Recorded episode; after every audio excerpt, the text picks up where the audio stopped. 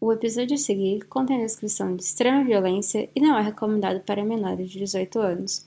Caso algo citado crie alguma forma de gatilho e você precise de apoio emocional, ligue 188 ou acesse o site cvv.org.br.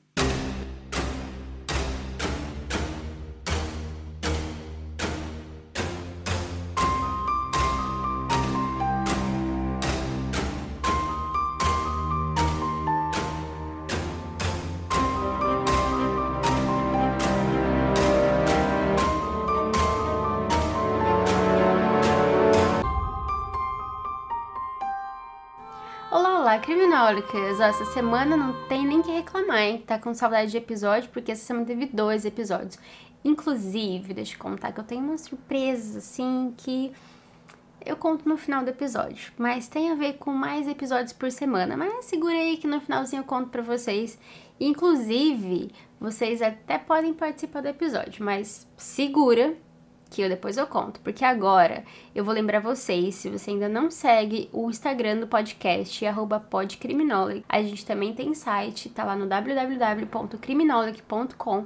No site tem tudo bonitinho, todos os links, tudo que vocês precisam saberem. Clube Criminolic, tem o jogo do Mistério Criminolic para vocês brincarem com os amigos de vocês. Tem os links da loja, tem tudo, tem espaço para dar sugestão, tem recomendação, tem indicação de livro, de filme, de Instagram todas as indicações e todas as coisas que eu falo aqui, Instagram, site, sempre que eu falo nesse episódio, está tudo lá também. Todas as fotos de todos os casos. Normalmente no site tem muito mais foto do que no Instagram, porque no Instagram só cabem 10 fotos, né? Então eu normalmente coloco para dar um resumão assim, no caso, e lá no site eu coloco todas as fotos. Tem episódio lá que tem, sei lá, 60 fotos lá no site. Então vai lá que tem muita coisa legal. E eu queria lembrar vocês que todos esses links também estão lá no Instagram. É só ir lá no Linktree, lá na bio do Instagram, só clica lá que também tá tudo certinho, divididinho para vocês. Mas agora, não vamos ficar com enrolação? Vamos ficar com enrolação? Porque, gente, o episódio de hoje, deixa eu contar que ele é, ele é meio Halloween, meio não. Não é Halloween porque não tem nada de espírito, não. Já vou avisar, não precisa ficar com medo, não precisa desligar, não vou falar de espírito. Mas é só muito bizarro, digamos assim. Vocês vão entender, vocês vão entender. Se vocês não conhecem a história, vocês vão entender, porque eu até hoje fico chocada quando eu ouço essa história. Então, vamos começar o episódio de hoje. Episódio 58. Os assassinatos de Arrington, separados por 157 anos. Esse caso de hoje é sobre duas vítimas e eu vou começar a contar primeiro sobre a Mary Ashfield. Bom, pra gente começar, né, pra gente entender essa história, primeiro a gente vai voltar no tempo lá em 1817. A Mary Ashfield, ela tinha 20 anos, ela morava com o tio dela em um vilarejo que ficava mais ou menos uns 8 quilômetros de Birmingham, na, na Inglaterra, né? Gente, desculpa como eu falo Birmingham, porque eu e o meu namorado, né, o meu consagrado namorado, Pra quem não sabe, ele é inglês e a gente sempre zoa com algumas palavras da Inglaterra e a gente sempre fala Birmingham.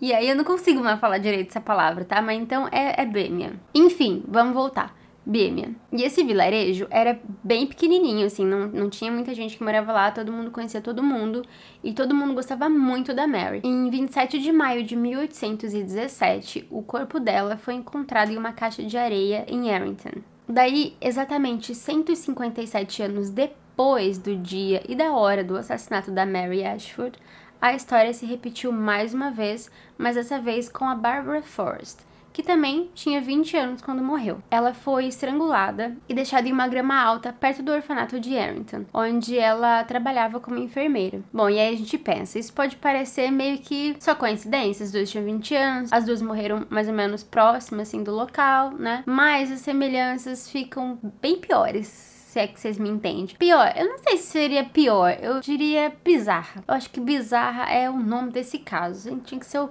o, o a explicação desse caso é ser bizarro, porque esses dois assassinatos eles foram conectados quando a polícia estava investigando o assassinato da Barbara Forrest. Lembrando, 157 anos depois do assassinato da Mary. Bom, quando o arquivista da polícia, ele tava lendo, né, ele tava, aliás, ele tava procurando uns casos e aí ele viu algumas datas e tudo mais, e aí de alguma forma ele ligou um assassinato no outro né? E aí ele foi lá, pegou o arquivo do assassinato da Mary Ashfield, que no caso tinha acontecido em 1817, e começou a balançar a cabeça do tipo, mano, não, não pode ser. Eu acho que ele falou mano, né? Mas, mas vocês entenderam. Bom, ele percebeu nesse arquivo, né, do assassinato da Mary Ashford, que ambas, como a gente já sabe, morreram no dia 26 de maio, entre o 26 e 27 de maio, tá? Só que uma em 1817 e a outra em 1975. Mas como eu disse antes, as coincidências não paravam por aí, porque ambas as datas foram numa segunda-feira. Tipo assim, não basta ser no mesmo dia, tem que ser no mesmo dia até da semana. E como a Mary Ashford, a Barbara Forrest, ela também foi estuprada antes de ser assassinada, e as duas vítimas elas foram encontradas a mais ou menos uns 300 metros uma da outra, assim, da, da, do local, né, que elas foram mortas, era mais ou menos uns 300 metros. A Mary Ashford e a Barbara Forrest, elas também compartilham... Gente, Gente, não pode ser. Vocês estão achando que eu tô mentindo, mas eu juro que eu não tô mentindo. Porque as duas, elas compartilhavam do mesmo do mesmo dia de aniversário, mesmo mês e mesmo ano de aniversário. Aí vocês falam, Carolina, chega. Chega de mentira porque eu já, já, meu cérebro já bloqueou. Então desbloqueia porque vem mais coisa por aí. Porque além disso, né, além delas terem a mesma idade, nasceram no mesmo dia, morreram no mesmo dia, praticamente no mesmo lugar, ambas as garotas elas tinham saído na noite anterior para dançar e o caso das duas tiveram dois suspeitos, tá? Um para cada caso, óbvio, porque né, 150 anos, ninguém vai estar tá vivo todo esse tempo. Dois suspeitos. Os dois suspeitos tinham o mesmo sobrenome, gente, tinham o mesmo sobrenome os dois suspeitos. Aí você fala, chega, né? Não, porque os dois, eles foram acusados, mas ambos foram absolvidos. Sim, eles tinham o mesmo sobrenome. Elas nasceram no mesmo dia elas morreram no mesmo dia, elas tinham a mesma idade. E eu vou te falar que elas tá bem que pareciam uma com a outra. Eu vou colocar a foto lá. É que a foto da Mary tá bem mais antiga, né? Era praticamente aquelas fotos pintadas em óleo e tela. Mas dá pra ver que tem uma certa semelhança à Bárbara. Bom, agora que você já tem mais ou menos uma noção do que, que se trata esse episódio de hoje, o que se trata esse caso louco, vamos então dar uma olhada nessas coincidências estranhas mais detalhadamente, né? Às seis e meia da manhã do dia dia 27 de maio de 1817, um operário, né, ele estava a caminho do trabalho em Arrington e ele encontrou uma pilha de roupa manchada de sangue que, pelo jeito, parecia ser uma roupa feminina. Aí ele foi até a polícia e avisou que ele tinha visto, né? Ele falou: Ó, tem uma roupa lá, tá meio estranho, parece que tem sangue, vão lá dar uma olhada porque não tá parecendo boa coisa. Aí então a polícia começou a realizar, né, umas buscas na área para ver se conseguia achar alguma coisa, achar algo suspeito ou achar aonde que, né, da onde que essas roupas tinham vindo porque eles encontraram as roupas, mas eles não sabiam o que tinha acontecido para aquelas roupas pararem lá. Daí, daí eles viram duas pegadas. Tinha uma pegada de um homem e uma pegada de uma mulher. Dava pra ver pelo tipo de sapato, né? Da, das pegadas. E essas pegadas conduziam até uma caixa de areia que tava bem cheia de água. Aí a polícia, então, né, seguiu essas duas pegadas, foi até a caixa de areia, porque assim, eles viram que a pegada ia até essa caixa de areia, mas a caixa de areia tava meio longe. Foram, seguiram os rastinhos do negócio, foram até atrás para ver onde que tava, né, que, que tinha naquela caixa de areia, se tinha mais areia do que alguma coisa. Chegaram na caixa de areia, aliás, tinha, né? Porque tinha água, tava cheio, tinha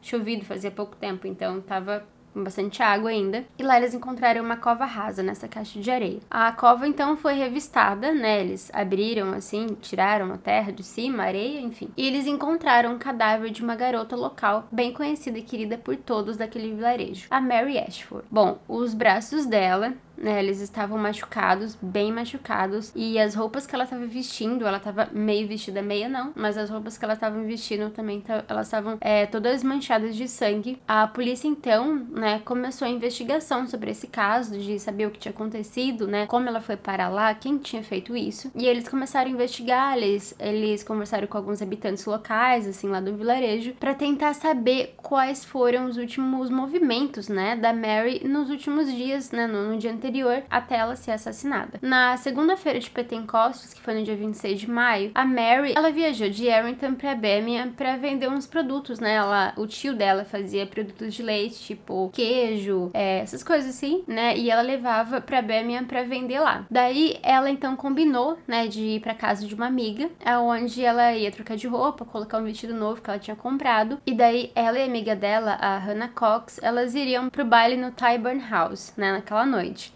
Aí então né? Ela passou todo o dia lá trabalhando, vendendo os produtos, e mais ou menos umas seis da tarde ela foi até a casa da Hannah. Bom, mais do que já tem de coisa estranha nesse caso, né? Porque o que mais tem nesse caso é coisa estranha. Mas uma coisa foi estranha. Mas, enfim, vocês entenderam. Foi estranho. Porque uma semana antes, ela tinha falado pra mãe da Hannah, né? A mãe dessa amiga dela, que ela tava com um pressentimento muito ruim sobre a próxima semana. Ela falou assim: ah, semana que vem tô sentindo que vai dar ruim. Alguma coisa vai dar ruim na semana que vem. Eu não tô sentindo coisa boa vindo não. Bom, daí como eu disse, a Mary, ela chegou, né, na casa da Hannah por volta de umas seis da tarde. Aí ela mudou de vestido, colocou lá o vestido novo e foi dançar com a Hannah. As duas, elas pareciam que elas estavam super se divertindo. Gente, no baile numa segunda-feira, nossa, que animação, hein? Puta merda. Bom, e as duas chamavam muita atenção lá dos rapazotes locais, né? Na festa, tava todo mundo de olho nelas. Mas as duas, elas já estavam com companhia, porque elas não eram besta nem nada. A Mary, ela tava na companhia do Abraham Thornton, né? Que era um pedreiro lá da cidade. Enquanto a amiga dela, a Hannah, ela tava dançando com um menino chamado Benjamin Carter. Daí a dança terminou, né? Mais ou menos uma meia-noite. E os quatro, eles voltaram para as respectivas casas deles. Daí foi lá, saiu os quatro,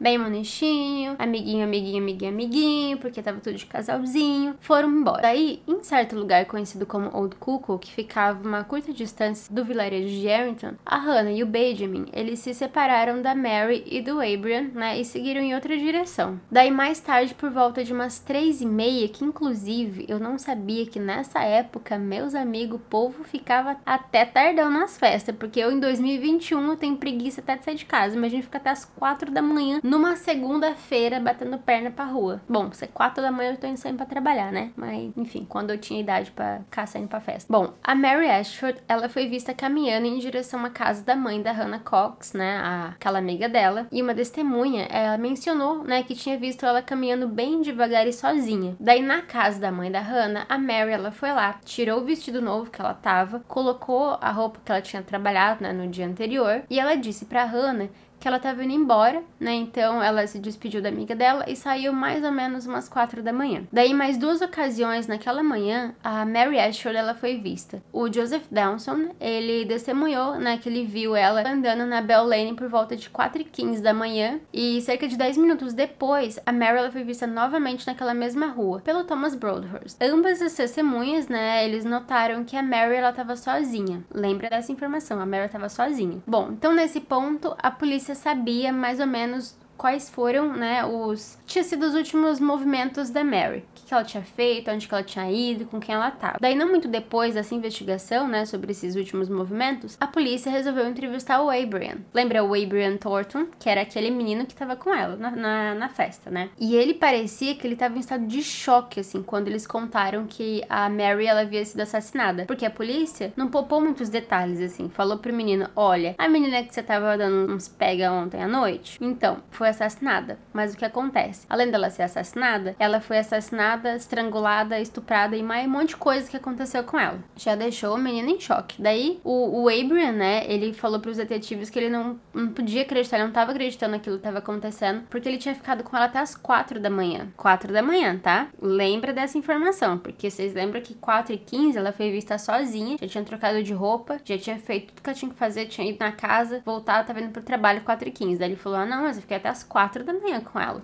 Nossa, sabe? Nossa, até as quatro da manhã. Bom, o Abraham, ele parecia ser bastante sincero, assim, pra polícia. E aparentemente ele não entendia que o principal suspeito da investigação, né, do assassinato dela, era ele. Porque, lembrando, ele tinha sido a última pessoa que teve contato com ela. A última pessoa, assim, que ela não conhecia muito, mas estava andando com ela. Ela chegou lá na casa, né, da, da mãe da Hannah, mas, né, todo mundo já conhecia a mãe da Hannah, todo mundo conhecia a Hannah. Mas ele, hum, né, já era um suspeito suspeito. Bom, não demorou muito para ele entender tudo que tá acontecendo, entender toda a situação, né? Porque ele foi levado sob custódia naquele dia e foi revistado. Os detetives, né, que interrogaram ele, eles perguntaram sobre cada detalhe dos acontecimentos depois que ele e a Mary saíram do Tyburn House. O Abraham, ele admitiu, né, que ele sim, eles tiveram relações sexuais, ele e a Mary, né, deram uns pega forte lá, mas ele negou que ele tivesse estuprado ou assassinado ela. Daí, em um depoimento, ele afirmou, né, que quando o amigo dele, o Benjamin Carter, e a amiga da Mary, a Hannah Cox, eles deixaram, né, eles, eles se separaram. Ele e a Mary, eles caminharam de mãos dadas por um campo assim até uma escada. Uma escada, hein, rapaz. Aí o casal, né, daí os dois conversaram lá por cerca de uns 15 minutos. Depois eles foram pro Green em Arrington, onde a Mary, ela foi até a casa, né, da amiga dela, foi até a casa da amiga dela para trocar de vestido. Daí o Abraham, ele esperou um tempo, né, ele ficou lá esperando porque a Mary falou assim, ó, eu vou lá na casa da minha amiga, trocar de vestido, me espera que daí a gente vai junto, né? Foi lá, ficou lá esperando do lado de fora da casa da Hannah. E aí ele disse, né, que ele ficou esperando um tempo, mas a Mary ela não apareceu e aí ele acabou indo para casa sozinho. Bom, o depoimento dele também foi apoiado por outras três testemunhas que viram ele naquela época. É, uma testemunha era um caçador chamado John Hayden e ele conversou, né, com o Abraham por mais ou menos uns 15 minutos. Daí a polícia então continuou a investigação, né, sobre o assassinato da Mary, mas não conseguiu descobrir muita coisa, assim, muita ligação, não tinha muita base no que tava acontecendo, sabe assim, quando tá faltando coisa, era o que tava faltando, tava faltando coisa naquela investigação, tinha alguma peça faltando, né, do, do que tinha acontecido. E outra coisa que aconteceu foi que também ninguém viu ela e o Abrian juntos, né, depois que eles saíram daquela escada lá no topo da, da Bell Lane, lá naquela rua, lá às três da manhã. E isso era um fato que tinha deixado a polícia com a cabeça quente, porque assim, foram lá, conversaram, né, entre muitas aspas, na escada, aí depois saíram, só que ninguém viu essa saída deles. Ninguém não, não tava, tava até a chegada dela na casa, tava faltando coisa. E depois a saída dela da casa também tava faltando coisa. O Adrian, ele foi levado, né, para julgamento em agosto daquele ano no Tribunal de Justiça de Warwick perante o juiz Harold. Harold, Harold. Nossa, que nome difícil, moço. Harold. Harold. Deixa eu ver como que fala esse nome, que eu não sei. Harold. Howard, o nome fala Howard. Bom, foi lá no tribunal do juiz Howard e aí tinha centenas de pessoas que acreditavam sim que o Abraham Thornton, ele tinha sim matado a Mary, né? Que eles estavam esperando tudo lá de fora, assim, meio a lata de Bunny, sabe? Quando na, na pena de morte do Ted Bundy, meio a lata de Bunny esperando tudo lá, lá fora, porque eles sabiam, eles tinham certeza que o Abraham Thornton ele ia ser condenado. Ficaram lá desde as seis da manhã. Bom, como eu disse, todo mundo ficou lá para ouvir lá o veredito falando que sim, o Abraham tinha sido culpado, né? Mas eles ficaram um pouquinho tristes, porque após seis minutos de deliberação, seis minutos só, hein? O negócio foi rápido. O juiz ele emitiu o veredito dizendo que o Abraham ele era inocente. Na lei da Inglaterra moderna, ou seja, hoje, esse veredito ele teria sido final né? Tipo assim, foi inocentado? Foi inocentado. É isso aí, beleza? Falou, tchau. Mas lá naquela época, lá em 1800 bolinha, lá no século 19, existe uma lei que eu acho bem, olha, vocês, vocês, vocês tomem as conclusões de vocês, mas eu acho bem bizarra essa lei. Bom, existe uma lei lá no início do século 19 na Inglaterra que permitia, né, ao irmão da Mary Ashford, o William, de apelar contra esse veredito do júri e assim exigir um segundo julgamento. E isso foi devidamente feito em 17 de novembro de 1817 o Abraham Thornton, mais uma vez, ele foi lá para o Banco dos Réus, só que dessa vez diante do Lord Ellenborough, no Tribunal do Banco do Réu. Ah, e a essa altura, o interesse né, no assassinato da Mary Ashford havia atingido assim o ápice do negócio todo, tava para todos os cantos da Inglaterra, para tudo quanto é canto, tudo quanto é lugar, no noticiário, tudo. Todo mundo tava sabendo e tá todo mundo louco a reviravolta que esse caso tava tendo, né? Porque assim, foi morta, acharam o cara, porque ninguém sabia se tinha sido ele ou não, mas tinha muita gente que acreditava que era. Foi inocentado, o irmão falou não. Deu truco no caso, falou quero outro julgamento. Foi pro julgamento de novo. É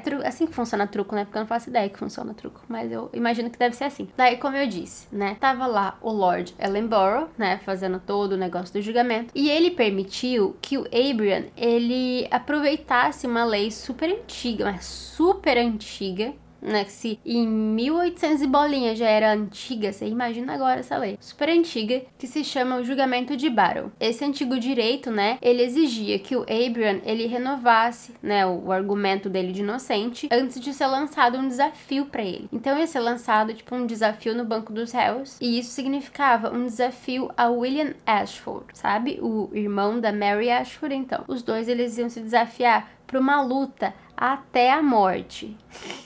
Gente, esse episódio parece que é tudo mentira, né? Mas eu juro que não é, é tudo verdade. Não peguei na no história que o povo conta do ratinho, não. Foi é sério o negócio, o negócio é sério. Parece que não, mas acredita em mim. Então, o desafio era os dois lá lutar até a morte, a menos que um deles se rendesse, né? Ou fosse incapacitado durante a luta. Bom, daí houve uma objeção lá, né? Essa opção desse julgamento de Battle, mas o Lord, ele falou: hum, hum, hum, eu gosto dessa lei e ela vai acontecer sim. E aí, para deixar claro, que não era assim um gosto pessoal dele, é porque tava na lei, ele gritou falando que essa era a lei da Inglaterra. Nossa, nervoso, Lord, né? Nossa, Lord, calma. Bom, aí, agora vamos entender esse desafio. Se o irmão da Mary aceitasse esse desafio e ganhasse, o Abraham, ele seria executado na hora, assim, ó, papo morreu. Mas se o Abraham ganhasse, ele teria que ser libertado e não teria mais, assim, nada com nada com a lei, tinha que mais comparecer a tribunal nenhum, tava devendo mais nada para ninguém e ele não ia ser culpado do assassinato dela. Assim, ó, ficha limpa, vida que segue, bola pra frente. Daí o Abraham, ele tava segurando o que parecia uma,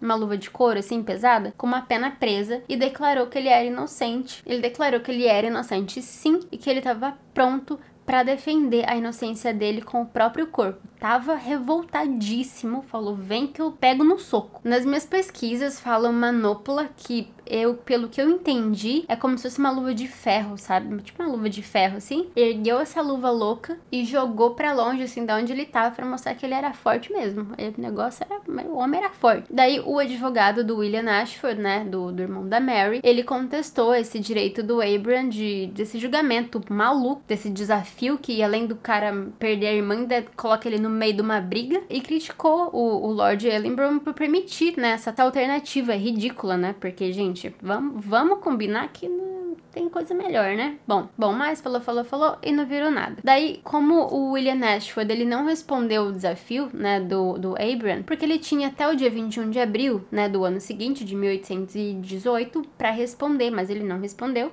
né? Não aconteceu. E daí, o último julgamento, então, foi totalmente dispensado, assim, aquele que ficou meio que numa dúvida, esqueceram, vida que segue, que aquele, que aquele na, nada aconteceu. E aí, aquele julgamento que tinha falado que o Abraham, ele era inocente, foi o que valeu. Daí, depois disso, né, ele não teria mais que ser julgado, não tinha mais o que se preocupar com a lei, tinha mais nada com nada, tava devendo nada. Só que por causa da publicidade, caiu matando em cima do caso, ninguém contratou mais ele, lembra? Ele era pedreiro, e ninguém mais queria dar trabalho para ele, ninguém mais queria contratar ele. E aí, por causa disso, né, ele acabou indo embora para os Estados Unidos. Até hoje, o assassinato da Mary Ashford é um mistério para todo mundo. Bom, agora que a gente já sabe sobre a morte da Mary, eu vou contar um pouquinho sobre a morte da Barbara para a gente poder analisar os dois casos. Em 27 de maio de 1975, a Barbara Forrest, de 20 anos, foi morta em Arrington. Ela foi estrangulada e estuprada e o corpo dela, que estava parcialmente vestido, foi só foi encontrado mais de uma semana depois. A mãe dela, né, disse que ela era uma ótima filha e disse que esse é o tipo de coisa que sempre escuta acontecendo, mas nunca imagina que vai acontecer com você. A Bárbara tinha um namorado, Simon, e ambos eles eram muito religiosos e membros da igreja. Daí, na noite anterior à morte dela, ela e o namorado Simon, eles trabalharam na igreja porque o pai dele era alguma coisa na igreja,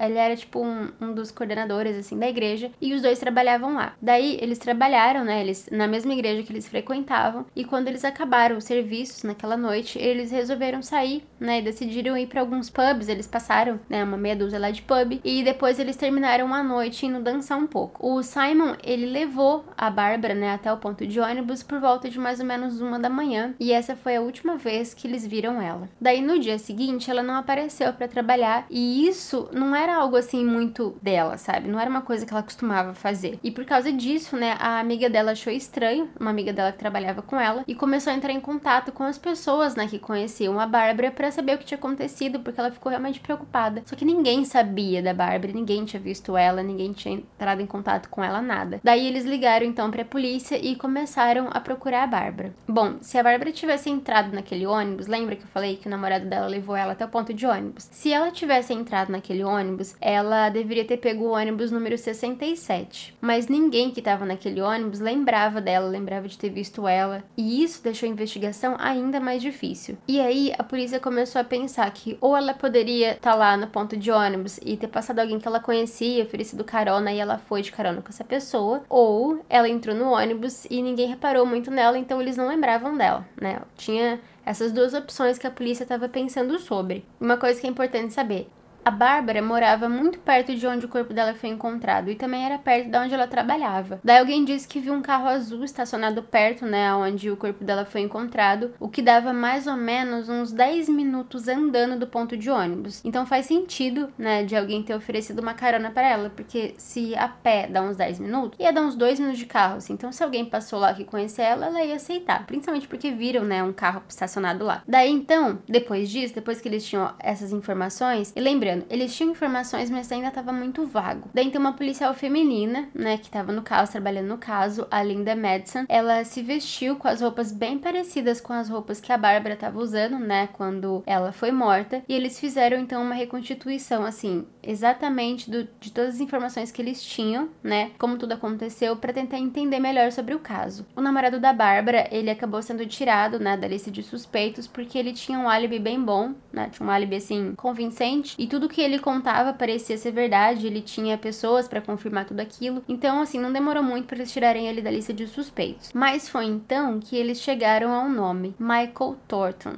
Lembra que esse sobrenome é bem conhecido, lembra? Então, chegaram no Michael Thornton. O Michael Thornton, ele era um oficial de cuidados infantis de Birmingham, né, que trabalhava na casa onde a Bárbara também trabalhava. Uma coisa que é importante de falar, o Michael Thornton não tem nenhuma ligação parentesca com o Abraham Thornton, né, já foi investigado, não são parentes, não são nada, assim, não tem nenhuma ligação é, familiar um com o outro, tá? O Michael Thornton, como eu disse, trabalhava lá no mesmo lugar que a Bárbara trabalhava, e eles encontraram, e a polícia polícia também encontrou uma calça suja de sangue na casa dele. Para ajudar a piorar a situação pro lado dele, o álibi que ele contou para a polícia não era lá dos mais fortes, não era lá dos muito bom, né? E mais tarde eles descobriram que até isso ele estava mentindo, porque a mãe dele, que era o álibi dele, mentiu, né, para dar uma encobertada no filho. Ela falou: "Ah, é, tava assim comigo", mas não tava. Daí assim como o Abraham Thornton, ele foi acusado, né, no assassinato da Mary Ashford lá em 1817, o Michael Thornton também foi acusado e julgado pelo assassinato da Barbara Forrest. E ele também foi absolvido depois de um julgamento que levou uma semana. Agora vocês pasmem, ele foi absolvido pela falta de provas. O DNA tinha uma calça suja de sangue na casa dele. Ele mentiu onde ele estava. A mãe dele mentiu para tentar encobertar ele. E eles falaram que não tinha prova suficiente. É mole isso? Então segura, porque vai ficar pior. Daí ele disse numa entrevista que haviam sido longos sete meses de sofrimento. Meu Deus, como eu sofro. Porque ele sabia desde o início que ele era inocente. Ele sabia que ele era inocente o tempo todo. É óbvio que ele sabia se você não matou a pessoa, você sabe desde o início que você é inocente, né? Mas daí se você matou, aí você vai ficar um pouco de dúvida. Mas assim como o irmão da Mary, né? A irmã da Bárbara, a Erika, ela não estava muito convencida dessa essa investigação. Tava muito acreditando que foi bem feito. Não falou, oh, essa investigação não foi feita muito direito, não. Na real, ela tava sentindo que ou essa investigação não foi bem feita, né, não foi feita direito, ou o caso não tinha recebido a devida atenção. E daí, por causa disso, ela pediu para que o caso fosse reaberto em 2012. Só que a polícia disse que não tinha mais as provas e que não existiam mais exemplos e que não haviam mais os exemplos de DNA. Aí ela perguntou, né, então o que, que havia acontecido com eles, o que, que aconteceu com o DNA, porque ela lembrava que eles tinham sido coletados, ela lembrava de tudo que tinha acontecido, né, naquela época. Ela perguntou se estava velho demais ou se eles perderam e eles nunca responderam ela, ela nunca teve uma resposta sobre isso. Bom, e outro detalhe, quando a Bárbara morreu, ela tinha uma bolsa, né, que foi encontrada perto do corpo. Daí a família então pediu os pertences que estavam nessa essa bolsa, porque até então eles estavam guardados lá como prova, né? Mas depois de trocentos anos, já falou que não ia reabrir mais o caso mesmo, porque tava faltando prova. Falou assim: ah, devolve, né? As coisas dela, porque tinha coisa assim de, de valor sentimental. Tinha é, joia de família, tinha correntinha que ela tinha ganhado da avó. Então eles pediram, né, para que a polícia pudesse devolver para eles esses pertences, né, que eram da Bárbara. Daí mais tarde, um tempo depois, eles descobriram que a polícia também perdeu a bolsa da mulher. Gente, mas que polícia que perde tudo, né? Porque a polícia não, não bastava perder o DNA, perdeu a bolsa também, cheia de coisas. Perdeu tudo, né? Perdeu todas as, as provas, as coisas que tinha do crime. E aí acabou que o caso nunca foi reaberto. Agora, uma coisa também bem estranha é que uma semana antes, a Bárbara, ela tava caminhando, né, com o namorado dela, tava lá andando, dando uma voltinha com o Simon. Eles começaram a conversar, né? Eles estavam conversando durante o, o trajeto e tal. E aí ela começou a falar das coisas que ela gostaria no funeral dela. E ele falou que ele lembra disso porque hum, ele achou muito estranho alguém naquela idade vir com um assunto desse que não tinha nada a ver, assim, sabe? Do nada ela começar a falar sobre o funeral. E aí vocês lembram, né, que a Mary também falou, falou: "Ah, semana que vem tô sentindo que vai dar ruim, não tô sentindo coisa boa vindo não". Não era uma coisa assim idêntica as duas estavam falando, mas eram parecidas assim, era estranha, né? Bom, Ambos os assassinatos, eles ocorreram na mesma hora do dia. E além disso, como a gente sabe, as duas vítimas, elas estavam lá com os vestidos novos dela, tava tudo de roupa nova, e haviam saído para dançar para comemorar a segunda-feira de Pentecoste. Gente, eu disse que o episódio de hoje ia ser bizarro, né? Eu falei, eu não sei nem o que que eu coloco. Se eu coloquei alguma coisa aqui, porque eu provavelmente eu coloquei, né? Que você tá ouvindo, eu já coloquei o episódio. Mas eu nem sei agora, eu tô fazendo episódio, nem sei o que que eu coloco, que é morte, assassinato, mistério, loucura, bizarria. Eu não sei o que eu coloco. Porque não, não, eu não, minha cabeça, assim, ó, explodiu. Só, ó, só pra, só pra gente recapitular agora, tá? As duas mortes. As duas, as duas, tá? As duas a Mary e a Barbara. Elas nasceram no mesmo dia, no mesmo mês. As duas mortes aconteceram no mesmo local, separadas só por alguns metros. As duas morreram no mesmo dia, no mesmo mês e, e no mesmo dia da semana. As duas saíram para dançar antes de serem mortas. Os dois suspeitos compartilhavam do mesmo sobrenome e os dois foram absolvidos. Tá pouco ou quer mais? Porque para mim isso já é mais que o suficiente pro meu cérebro explodir assim pensando nesse caso. Mas e aí? E vocês? Vocês acham que existe alguma relação entre os casos ou foi só coincidência? Comenta lá nesse post no Instagram o que, vocês acham dessa história louca. Se foi só coincidência, se tem alguma coisa né, relacionada um caso no outro, se é reencarnação, aí a Mary reencarnou morreu de novo do mesmo jeito. Nossa, mas é muita falta de sorte, né? Muito azar. Puta merda. Mas me conta, me conta lá que eu quero muito saber a opinião de vocês. Mas agora, antes de eu ir embora, eu só quero dar uns recadinhos. Que faz tempo que eu não mando beijo, né? Então hoje vai ter beijo, tá bom? Vai ter beijo. Eu não vou mandar especificamente assim para um, para outro. Eu só vou falando uns nomes. Me perdoa se eu não falar o seu nome. Se eu não falar o seu nome, manda uma mensagem que eu falo no próximo episódio. Mas antes de, mas antes de começar os beijos, eu só quero dar alguns recadinhos. Os velhos de sempre, né? arroba podcriminolic no Instagram, www.criminolic.com, nosso site também tem tudo lá explicadinho, bonitinho para vocês. O Clube Criminolic faz tempo que eu não falo do Clube Criminolic aqui. E esse mês, a partir desse mês, tá com uma novidade muito, muito legal. Primeiro de tudo, primeiro de tudo, a partir agora desse mês, todo mês vai ter sorteio de produtos da loja, tá? Então vai ter Criminolic Store, assim, a torta direita naquele grupo. Todo mês eu sorteio alguma coisa e não vai ser só caneca, tá? Vai ser caneca, camiseta, moletom bolsa. Cada mês eu vou sortear uma coisa diferente para os participantes do clube, beleza? Segunda coisa é que o Clube Criminolic tem um cupom de desconto durante todo o mês de outubro, porque para quem não sabe, lá na Criminology Store a gente tem uma coleção limitada de Halloween. Então tem umas estampas especiais que vai estar tá lá só no mês de outubro. E depois de outubro acabou. Quem pegou, pegou. Quem não pegou, não pega mais. Vai ficar lá, tá no mesmo preço, não tem diferença de preço, não tem nada. Mesmo valor, só que vai ser ilimitada essa coleção. Aí você fala, Carolina, como que eu entro na loja? A loja tem um Instagram agora, tá? É o arroba Store. Vai lá que tem os links da loja. Ou também tem lá no Linktree, é só ir na, no arroba podcriminólogo, clica lá na bio, também tá todos os links lá, ou direto no site. Ou qualquer coisa, você fala, ah, não vou clicar em nada, Carolina, me manda esse link, eu mando o link para você, sem problema nenhum, beleza? Outra coisa do Clube Criminólogo é que a gente tem novidades, que eu falei no comecinho desse episódio, lembra que eu falei? Então, a gente fez uma primeira reunião, na verdade não é reunião, é uma roda de conversa para jogar conversa fora, sabe assim? Senta com os amigos, fala um pouco de crime, fala um pouco do último episódio, conta um pouco de como a gente tá velho, ou não, né, também, porque tem uns 12 anos que me escuta. Enfim, meio que encontro, sabe? Que a gente tá fazendo agora no Zoom. A gente fez um essa semana e foi muito legal. E aí, então, eu estou com planos de fazer mais esses encontros e colocar aqui no podcast como episódio. Então, além de ter, né, o episódio lá do caso, a gente vai ter um episódio a mais. Assim, para quem escuta Lorelai Fox, sabe do que eu tô falando. Sabe aqueles temas aleatórios, assim, que só a gente só senta, conversa e vai vendo o que vai dando, a gente conta, a gente conta a vida. Ó, o último que a gente fez, a gente conversou sobre o último episódio lá da, da Gabi, que inclusive eu falei o episódio inteiro o nome dela errado, porque é Gabi, não Gabi, mas eu falei errado, né? É certo. Ah, é certo, mas só a pronúncia que tinha que ser Gabi e não Gabi. Mas enfim, isso não muda, né, o resultado do negócio. A gente conversou sobre esse caso, a gente conversou sobre pena de morte, a gente conversou sobre Instagram, a gente conversou, a gente conversou sobre Orkut, MSN, livro, é, que mais que a gente conversou? Nossa, é tanto assunto e foi muito legal, muito, muito, muito legal. Então, se você também quer participar, é só ir lá no Catarse, no catarse.me barra criminólogo, ou também vai direto no site que também tá todos os links lá. A partir de 5 reais você faz parte do Clube Criminólogo, além do monte de coisa que você já ganha assim que participar. Então tem dossiê criminólogo todo mês, cada mês sobre é um tema diferente, um assassino diferente, um caso diferente. E lembrando que tudo que eu faço, né, nos dossiês, todos os casos que eu faço no dossiê, eu não trago aqui podcast, tá? São casos exclusivos do dossiê Criminolic. Também tem o Planner to Crime, tem dois com duas capas diferentes tem o livro para colorir dos serial killers, tem um monte de coisa legal. Então vale muito a pena. Tem o grupo no WhatsApp que é maravilhoso, gente. Aquele grupo, olha, pérola atrás de pérola. Inclusive amo, sou, nossa, adoro aquele grupo. Enfim, um monte de coisa legal para vocês. Então se vocês quiserem participar, é só ir lá no site, clica em Clube Criminolic ou direto no Catarse, catarse.me barra Criminolic. A partir de 5 reais você já tá participando, beleza? Todos os recados dados? Acho que sim. Se eu lembrar de mais alguma coisa, eu volto e conto lá no Instagram. E agora, antes de eu ir embora, eu quero mandar um beijo pra Adriane, Adriane Souza, beijo Dri. Um beijo pra Aline Welsh. Welsh?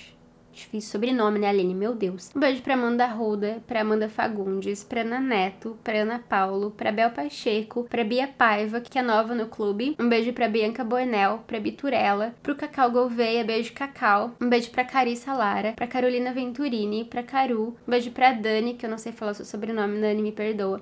Um beijo pra Daya do Composição de um Crime, beijo Daya. Um beijo pra Daiele Maia, pra Fernanda Gama, pra Gabi Capitulino. Um beijo pra Dona Gabriela Tossilo. Um beijo pra Giane Alves. Um beijo pra Giane, pra Gláucia, pra Glenda. Um beijo pro Quito. Um beijo pra Isabel. Pra Isa, do Estúdio Criminologia. Gente, se você não conhece a Isa, vai lá no Study Criminologia. É muito legal o Instagram dela. Ela, tá, ela traz conteúdos novos, assim, praticamente todos os dias. É muito, muito legal, vale muito a pena. Se você não conseguir encontrar, vai lá no site, que tem lá indicações, sabe? Indicações de tem lá na abinha de indicações dos episódios, tem lá o link do Instagram dela. Um beijo pra Jade Correia, pra Jamile, beijo Jamile, um beijo pro Jarbel Teixeira, pra, Ju, pra Júlia Cavalcante, pra Julie, pro Chico, beijo Chico. Um beijo pra Lele, Letícia Borges, um beijo pra Letícia Leal, pra Letícia Lidório, um beijo pra Marcela Freire, pra Márcia, beijo Márcia. Um beijo pra Maria Eliane, pra Mariana Alcobás, pra Marina Monteiro, pro Marquinhos, beijo pra Michelle, pra Hanna, um beijo Hanna, um beijo pra Samara Correia, um beijo pra Sara, um beijo pra Tamires Ramos, que também é nova lá no grupo, um beijo pra Thailise, um beijo pra Vitória Cristina, minha Rita, um beijo pra Wanda Lima, um beijo pro Winder Júnior,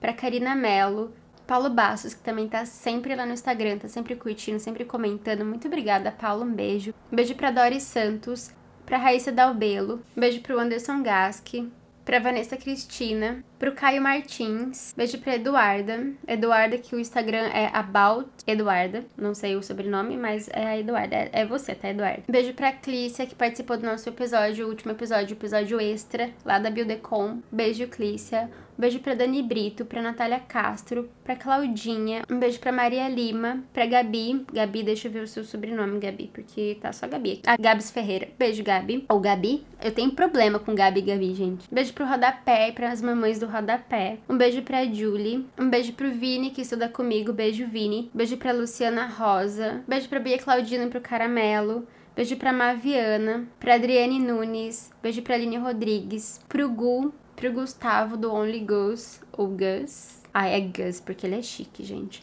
Um beijo pro Bruno Marvin, um beijo pra Vânia Nascimento, pra Bruna Carvalho, Juliana Barotti, Barotti? Borati. Perdoa, Juliana. Um beijo pra Juliana Borati. Um beijo pra Amanda Ruda, pro Eduardo Colucci. Um beijo pro Alê do Serialcast, beijo Alê. Um beijo pra Letícia Lopes, pra Bárbara Ribas, pra Larissa Valente, pra Tabata Caldas, beijo Tabata, um beijo pra Iris Camargo, pra Nicole Silva, pra Rayane Arcanjo, pra Divânia Silvia Mendes, beijo Divânia, um beijo pra Carol, um beijo pra Jade Correia, beijo pra Tatiane, um beijo pra Anne Salvatore, pra Naya Araújo, pra Gabi Brown, Brown, Brown, Sempre, sempre me enrosco com seu sobrenome, né? Um beijo pro Christian Trevisan, pra Cacau Barbosa, porque ela é muito chique, ela mora nos States. Um beijo pra Tainá Duarte, pro Cronos The Cat, beijo pro Cronos The Cat. Um beijo pra Vivi, pra Franciele Custódio, pra Bruna Malfatti, pra Ilse Oliveira, pra Karina Rodrigues, pra Fabiana Rodrigues, pra Helena de Luna, pra Ana Clara, Agatha Gomes. Um beijo pro Cláudio Mosca, beijo pra Juliana Martins, beijo Ju. Um beijo pra Nick Ribeiro, pra Juliana Cavalcante, pra Manu Magalhães, pra Priscila Bloch, pra Adriana Carolina. Queria mandar um beijo, inclusive, muito especial pra equipe da Intrínseca que me mandaram uns livros incríveis. E, gente, eu amo a Intrínseca desde que eu me entendo por gente. Desde que eu me entendo por gente, eu tô lendo coisa da Intrínseca. E é uma honra para mim ter essa parceria com eles. Muito obrigada, meninas, de verdade, de coração. Significa muito para mim. E logo, logo, logo, logo, vai ter review de livro, vai ter review de livro sim, porque eu sei que vocês que vocês é, é disso que vocês gostam. Mas por hoje é isso. Eu vejo vocês no próximo episódio.